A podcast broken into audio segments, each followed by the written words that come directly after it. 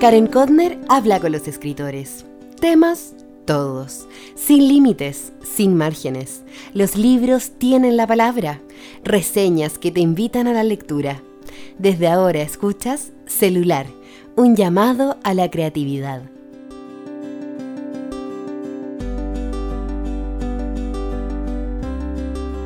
Hola, hola, ¿cómo estás? Grabo este episodio 29, emocionada, un jueves 15 de octubre del 2020. Tal como te dije en el capítulo anterior, la primavera ya se instaló en Santiago e inevitablemente el ambiente lo siento, yo lo siento con más luz y aroma. ¿Tú? Hoy te comparto un capítulo que grabé en marzo de este año, a comienzo de la pandemia, sobre los 12 motivos y uno más de por qué leer ensayos sobre la ceguera del escritor portugués José Saramago. Este capítulo fue uno de los más escuchados en el podcast y creo que es importante volver a volver y recordar estos momentos de espera e incertidumbre inicial por el COVID-19.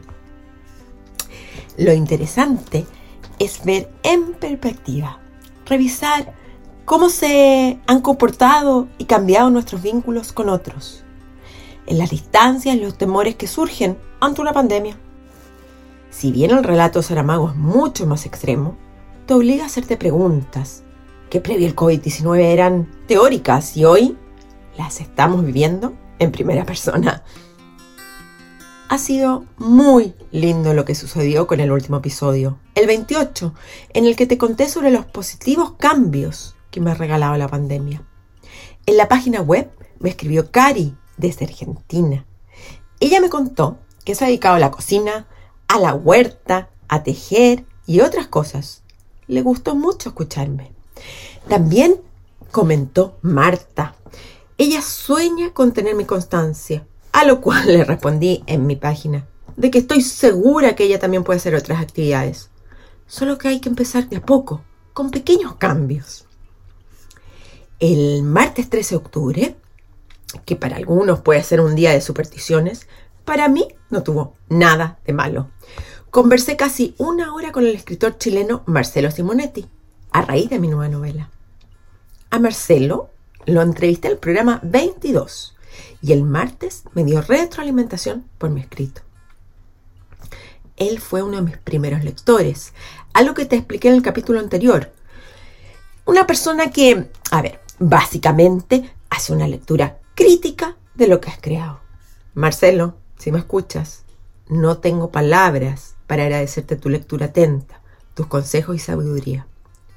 Si me preguntas cómo va mi lectura, te puedo contar que, como avión, todavía no sé si podré cumplir mi meta de 70 libros anuales, pero cada vez puedo leer más. Recién terminé La hija de la española de Karina Sainz Borgo, o Borgo, que retrata con una crudeza y con una excelente pluma lo que está viviendo Venezuela. La otra novela que finalicé fue El final de la Fer de Graham Greene, con una excelente traducción de Eduardo Jordá, publicada por la editorial Libros del Asteroide, con un epílogo tremendo del premio Nobel Mario Vargas Llosa. Nunca había leído Green y me gustó. Ahora Vamos con José Saramago y los 12 motivos y uno más para leer ensayos sobre la ceguera. Les hablo minutos antes de que salga este podcast porque yo había grabado el capítulo el lunes, este lunes, tal cual les dije, y, y bueno, hace pocos minutos en realidad han decretado la cuarentena aquí en siete comunas de Santiago. Se siente extraño que te priven de tu libertad, pero un momento por un motivo que enaltece y que nos va a proteger a todos. Y creo que es súper importante que yo les hable a mi corazón. Estamos preocupados, es difícil, pero por favor, en serio, no nos olvidemos, no te olvides de que vamos a estar bien. Saldremos mejor como sociedad y personas. Ocupa tu tiempo bien, entrega cariño y creatividad. Inténtalo. Protégete y protégete todo lo que quieres, que debe ser una enormidad de personas. Sigamos adelante. son tiempos extraños. Les propongo una cosa. Hoy día vamos a dividir el programa en dos partes. La primera, les voy a dar un breve resumen sobre mi vida literaria y también voy a reflexionar, hablar sobre la nueva vida con el coronavirus. Y en la segunda parte me voy a enfocar en un libro enorme, buenísimo de José Saramago, que es Ensayo sobre la ceguera. Aquí les voy a dar 12 motivos de por qué es una lectura impresionante. Si bien hay un montón de recomendaciones sobre novelas relacionadas o cuentos con pandemias, decidí enfocarme en la de Saramago, en este ensayo sobre la ceguera, porque, no sé, lo leí el año pasado y se quedó conmigo mucho tiempo, así como que iba y venía a veces en imágenes. Y eso pocos libros sucede, ¿o no? Así que espero que cuando terminen de escuchar este episodio entiendan por qué les recomiendo este libro. Ojalá me dejen comentarios y se los digo, es buenísimo cuando podemos conversar sobre esto. Cuando grabé el episodio 11, que eran cuatro novelas que recomendé para el primer semestre, ojo, ¿alguno la está leyendo por ahí? Entrete, después vamos a poder comentar de eso. Mi vida era súper distinta. Bueno, era distinta porque además lo grabé en Miami porque estaba con mi hijo eh, pasando una semana porque él tenía vacaciones de lo que se llaman Spring Break. Pero era distinta porque el tema de la pandemia todavía no se instalaba con esta fuerza enorme que hoy estamos viviendo. Y bueno, paulatinamente a medida que los días pasaban y las noticias se iban haciendo cada vez más intensas, nos fuimos adentrando en el COVID-19. Y fue todo evidente, así como un balde de agua fría de lo que se nos venía encima. El mundo hoy cambia, está cambiando a cada momento. En este minuto no tengo idea cuáles serán las noticias, pero nuevas cifras, nuevos enfermos. Pero aquí espero darles un respiro. Sabemos que los países han cerrado sus fronteras, que casi nada hay viajes más allá de los necesarios, pero también sabemos que las familias juntas están en sus casas y estamos aprendiendo todos a vivir 24-24 juntos. Y por otra parte también sucede que no podemos ir a ver a nuestros padres, nuestros abuelos. Sabemos que muchos viven solos y es difícil. Algunos sufren, sufren porque sus cercanos están enfermos y tienen miedo. Está bien tener miedo, solo que también está bien tener fe de que de esta vamos a salir mejor preparados. Estoy tan segura, tan segura. No podemos tener una mirada fatalista porque nos podemos llegar a enfermar del miedo y la tristeza. Es verdad, me preocupan los viejos, sí. Los, esos que llevan una vida independiente o no tanto y que viven solos. Ayer, ni siquiera decir los viejos, los que tienen 60, 70 años. Cada uno sabrá cómo definir lo que es viejo o anciano, pero ayer llamé a una tía que es súper activa, va a un millón de cosas, grupo tejido lectura, em, sale con los nietos, eh, lee por redes, a preguntarle cómo estaba. También llamé a algunos sobrevivientes del holocausto, que se sienten extraños, obvio, sin sus nietos y sin sus hijos alrededor. A cualquiera que esté escuchando de ustedes esto, les mando un saludo súper cariñoso. Mm, de verdad quiero hacer un aporte.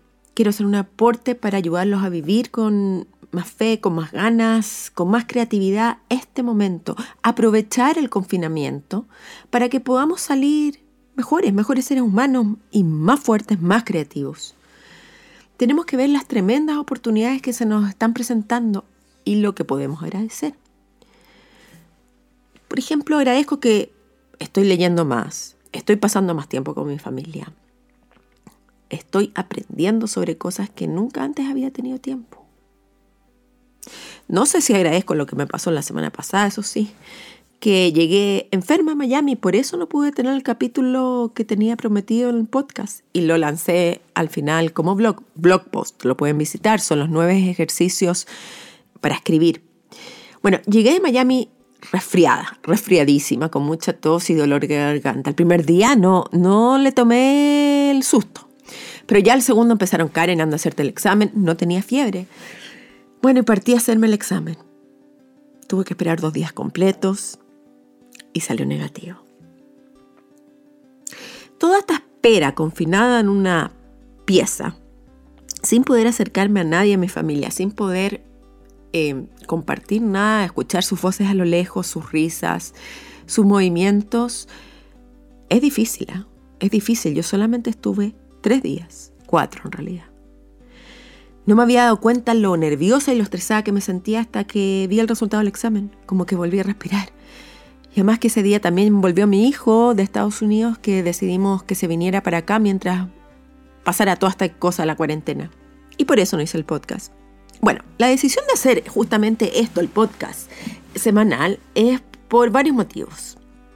Estoy segura que, que te escuchen y a la vez que te puedan leer, porque yo hago una transcripción de cada capítulo, solo aporta para que ustedes puedan acceder más fácil a lo que yo les estoy ofreciendo con contenido que es significativo, espero.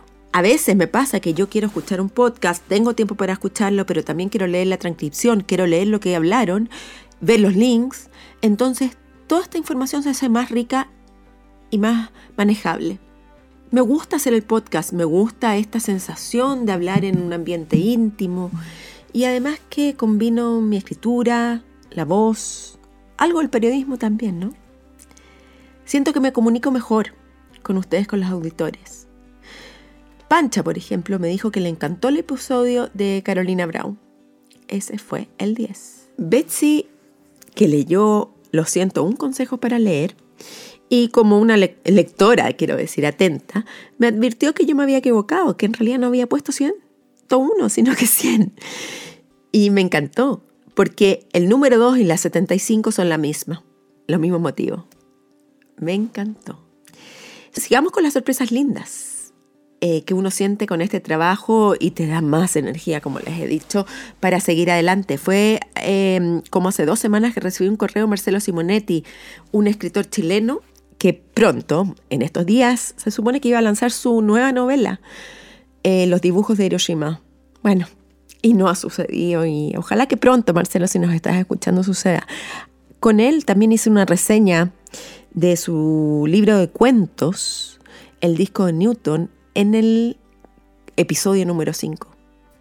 Ha sido uno de los episodios más escuchados. Escúchalos todavía si no los has hecho. Bueno, y él me escribió para decirme que estaba listo para que yo hiciera con él una entrevista celular.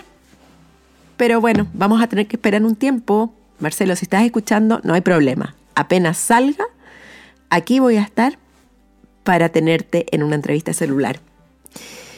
Los días que estuve en Miami pude editar bastante mi novela La llamada silenciosa. Lo estaba logrando, ya iba en el capítulo 10 hasta que el coronavirus se presentó y después me enfermé y así pasó toda la semana.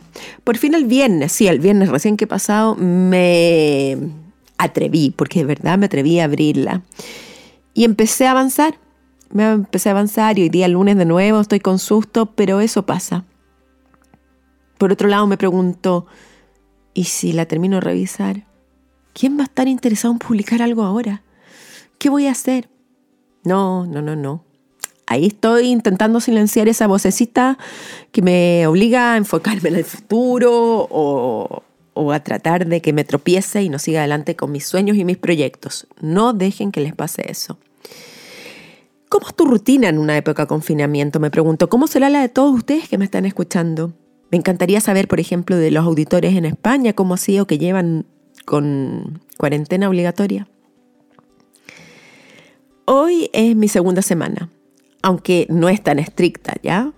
Pero, por ejemplo, hoy día el lunes puse el despertador, Fui a correr, por eso digo que no es tan estricta. Solo pude dos kilómetros entre la tos, que me sentía débil, porque mi cuerpo todavía está convaleciente y es importante escuchar el cuerpo. Y me ha costado concentrarme, me costaba concentrarme mientras corría, pero también pienso la rutina. Es súper importante. Me vestí, me vestí como si fuera a salir, ¿ah? Estoy vestidísima. Quiero agradecer, por ejemplo, las cosas buenas del, del coronavirus. El sábado estuvimos todos juntos acá casa, como todos los días, pero sin teléfonos. Jugamos backgammon, juegos de carta, comimos algo rico y se nos pasó rápido el día. También mi hijo, con el que me junté en Miami, ya volvió el jueves pasado. Y hasta aprovechamos todos de aprender cómo hacer correctamente el baño y organizar turnos para las comidas. ¿Quién va a estar a cargo de la limpieza de la cocina a la hora del almuerzo y quién va a estar a cargo de la cocina en la noche? Y estamos todos juntos trabajando, cada uno por su lugar, pero ¿cuándo podría haber sucedido algo así? Yo no sé. Y he aprovechado mucho el tiempo para aprender. Sí, aprender. Me di cuenta, y esto es súper impactante para muchos, que Facebook, sí, Facebook, me está ofreciendo una oportunidad única para unirme a los que quieren aprender de literatura, a leer, de creatividad. Y formé dos grupos uno con mis alumnos del taller y otros con ejercicio de escritura creativa que van por el posteo que hice la semana pasada. Ya somos 10 participantes y los escritos son realmente buenos. Lo del grupo privado para mis alumnos del taller va porque obviamente igual que todos no nos podemos juntar. Y decidí no perder el comienzo del año. Además que cuando quizás que nos pudiéramos volver a ver, no sabía. Y la primera clase la hicimos a través de Zoom el jueves pasado al principio, claro, cuesta agarrar el ritmo y saber quién va a hablar, quién no va a hablar, los ruidos ambientales. Hay que ser paciente y entender. Seguramente la segunda vez va a ser mucho mejor, pero estábamos todos tan felices de vernos las caras y de leer y los comentarios y de ponernos al día después del verano. Es la primera sesión. No dejemos pasar lo que nos sucede, lo que vamos sintiendo, nuestros miedos. Por ahí quizás que ya les llegue la invitación. Lo estoy pensando. Si te estás en tu casa y te interesa la lectura, la creatividad, ya sea escribir, pintar, cocinar, bordar, telar, hay tanto, tantos grupos en Facebook para seguir y aprender. Es súper fácil. Mira, busca en grupos y pon tu interés sobre, por ejemplo, lettering. Y te pueden salir grupos para seguir. Ahí me cuentas. Ahora nos vamos con la segunda parte del podcast, sobre 12 motivos para leer ensayos sobre la ceguera de José Saramago. El año pasado leí esta tremenda novela del autor portugués y además premio Nobel en 1998. La recomendación de Ursula Le Guin fue fulminante, que es una escritora que ya falleció de ciencia ficción, que yo no he leído nada de ella, pero sí he leído un libro no ficción sobre escritura que fue buenísimo. Y por eso decidí aventurarme. Ensayo sobre la ceguera lo publicó en el 95, 1995, y yo lo leí primero en Kindle, pero después decidí comprarme el libro en la edición de Alfaguara, que tiene 370 páginas. Está escrita en tercera persona y con un estilo intenso. Son los párrafos largos. Creo, estoy casi segura, por no decir 100%, que no hay diálogos. Ya lo había comentado en el blog, en mis mejores lecturas de novelas contemporáneas el año pasado. Ensayo sobre la ceguera de José Saramago es un libro fuerte, bien fuerte, más bien fuertísimo. Pero, ¿saben que me acompañó todo el año pasado? Se me venía como la narrativa, la situación, no sé, de repente se me parecía como una lucecita. Empecemos con los 12 motivos. Uno, me pasaron cosas extraordinarias, casi fantásticas. ¿Cómo explicarle? La novela crece, crece, crece a niveles insospechados. Es decir, a ver, comienza suave, sin grandes cosas. Un joven maneja un automóvil y de pronto le viene la ceguera blanca. Va al oftalmólogo, como cualquiera de nosotros haría, y empezamos a vivenciar la epidemia.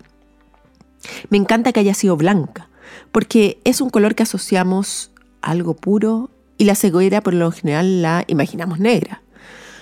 Y el blanco es como un color del futuro, ¿o no? Dos, prosa suave pero dura. ¿Cómo lo hizo Saramago? Nos va contando como si te estuvieran relatando algo normal, que una ciudad cae en la epidemia. Sin mucho drama, la inquietud va creciendo. Y solo unos cuantos se salvan. Los encierran, al parecer, no me acuerdo bien, pero estoy casi segura que en un ex hospital psiquiátrico abandonado que está en pésimas condiciones, a los que son víctimas, o sea, a los que están enfermos. Y así va creciendo y se va extendiendo.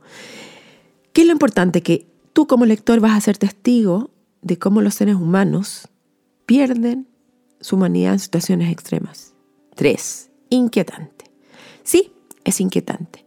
No es para cualquier lector, digo, o lectora, ni para cualquier época de la vida. Esta es enorme literatura, porque aquí te inquieta, te hace ponerte en situaciones anormales y te hace pensar si tú también tomarías, siendo una persona buena, decisiones que no iban con lo que tú creías que eras. ¿Qué es lo que vemos? ¿Cómo vemos? ¿Dónde están los límites morales en decisiones extremas para sobrevivir? Cuatro. No hay nombres propios. ¿Cómo puedes identificar en una novela los personajes de 300 y tantas páginas sin pronombres personales? Tenemos el doctor, la mujer, el niño, el oftalmólogo y así. Yo creo que esto nos quiere dar un llamado a la universalidad, digo. Es como que todos nosotros podríamos caer en lo más bajo y en lo más alto. Tanto el doctor como el profesor, la dueña de casa. La epidemia no respeta cargo ni nivel social. ¿Te suena conocido? 5. Es una novela que te desafía sobremanera, porque así como no tienen nombre los personajes, tampoco hay muchas comas, puntos, los párrafos son largos. Con esto nos está diciendo que todo sucede rápido, que no hay tiempo para rellenar. Y nos da el poder a nosotros, los lectores, para ir sacando claves. Saramago yo creo que quería que fuéramos activos en la lectura, que nosotros fuéramos dando la cadencia. Les invito a ver este video de Go With Car, lo pongo más abajo, que me ha sorprendido con su propuesta. A ella recién la vengo descubriendo y de verdad los puede ayudar muchísimo para la lectura. 6. El viaje a un mundo desconocido. Clave. Clave cuando algo está bien escrito es ver si lo recuerdas. Si te ayuda a conectar cosas inconexas. Porque la literatura es el juego de la ficción en que podemos simular, ser simuladores de situaciones desconocidas, complejas, difíciles, de maldad. Y la buena literatura, como es aquí, se dirige a un mundo que te hace compenetrarte con las situaciones, que te hace verlas, hacerlas tuyas. Cuando comenzó la locura del coronavirus, me acordé de inmediato de ensayos en una ceguera. Y eso no es casualidad. Bueno, no es casualidad que también está hablando de un, de un escritor eh, portugués que ganó el premio Nobel como Saramago. He ido recordando las escenas que me chocaron, pero también las sensaciones que sentía a medida que la iba leyendo. ¿ah? Eso también es súper importante. Siete frases inolvidables. Yo soy fan, muchos lo saben, de subrayar los textos, de poner banderitas de colores, con las frases, frases, descripciones, tipos de personajes. Y aquí hay unas cuantas. Si quieres más, te invito a suscribirte a mi newsletter para recibirlas. Probablemente solo en un mundo de ciegos serán las cosas lo que realmente son. Pasé mi vida mirando al interior de los ojos de la gente. Es el único lugar del cuerpo donde tal vez existe un alma. Un policía ciego no es lo mismo que un ciego policía. 8. Es una lectura tremenda, pero que sin duda nos refuerza la empatía, digo, hoy. 9. Leer buena literatura. De seguro. No te vas a aburrir, de hecho, te vas a impresionar con este libro. Es de esas lecturas que te van a agarrar, pero tienes que estar preparado. 10.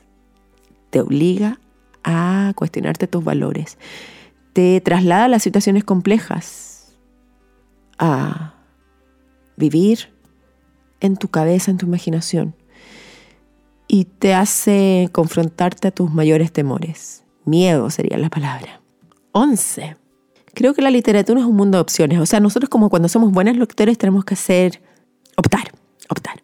Y justamente esto es lo que me sucedió al leer el libro de José Saramago tal cual lo postula The Lord of the Books, que es una reseña que acabo de encontrar. Miren lo que él escribió. El enemigo en ensayo sobre la ceguera es el propio hombre. No hay personajes externos que te quieran matar, zombies que te persiguen en un mundo desierto o un gobierno conspirador. Hoy día, cuán fácil es para nosotros, nos hemos acostumbrado a echarle la culpa a Mengano Sutano, al gobierno, no sé, como un eterno adolescente. Pero hoy en el libro te tienes que hacer cargo de tus acciones. 12. Te hace pensar, te hace cuestionarte. ¿Acaso eso no es una de las funciones de la literatura? Te obliga a ponerte en la situación extrema, te lleva al máximo, es como que subir al volumen. Y 13. Te hace partícipe. No tienes dónde esconderte, ni de ti mismo ni del resto. Qué magistral es esta literatura solamente lee esto si tienes guata, como se dice en chileno. Para los que no me entienden, son auditores fuera de Chile, guata, que es un extranjerismo, podríamos decir, es estómago. Guata. Es como decir si tienes fuerza, porque es una prosa dura y aquí no hay respiro. Si quieres leer algo fácil y bonito, no vayas a esto, pero tenlo siempre a mano para que algún día lo abras. La novela comienza con la historia de un joven que maneja su automóvil y le viene la ceguera. Como cualquiera, cualquier ciudadano. Bueno, y para finalizar les voy a hablar desde el corazón. Si escucharon el capítulo 11 con las cuatro novelas contemporáneas que les recomiendo leer para este primer semestre, son lecturas más fáciles, menos intensas que esta. Y ojalá que estén leyendo el verano en que mi madre tuvo los ojos verdes. Es hermoso. Ojalá también me lo cuenten. Y si quieren ver la película, aunque no soy muy fan, em, vean la película de A Ciegas, que es la película basada en ensayos sobre la ceguera de Saramago. Es decir, no soy muy fan de las películas basadas en libros. Siempre como que decepcionan. Pero, por ejemplo, la excepción, y lo dije en el posteo del 21 de agosto de 2019, que es Olive, sobre eh, la novela Olive Kitteridge de Elizabeth Stroud, que hay ahí también una serie con el mismo nombre que se llama Olive Kitteridge, que se las recomiendo. Quiero darles un mensaje de fuerza, de fe, de que vamos a salir adelante y cuídate, cuídate a todos, llama a los que puedas, Trata de desligarte de las redes un rato y de aprovechar este minuto bien, de forma creativa. Haz cosas que te gustan.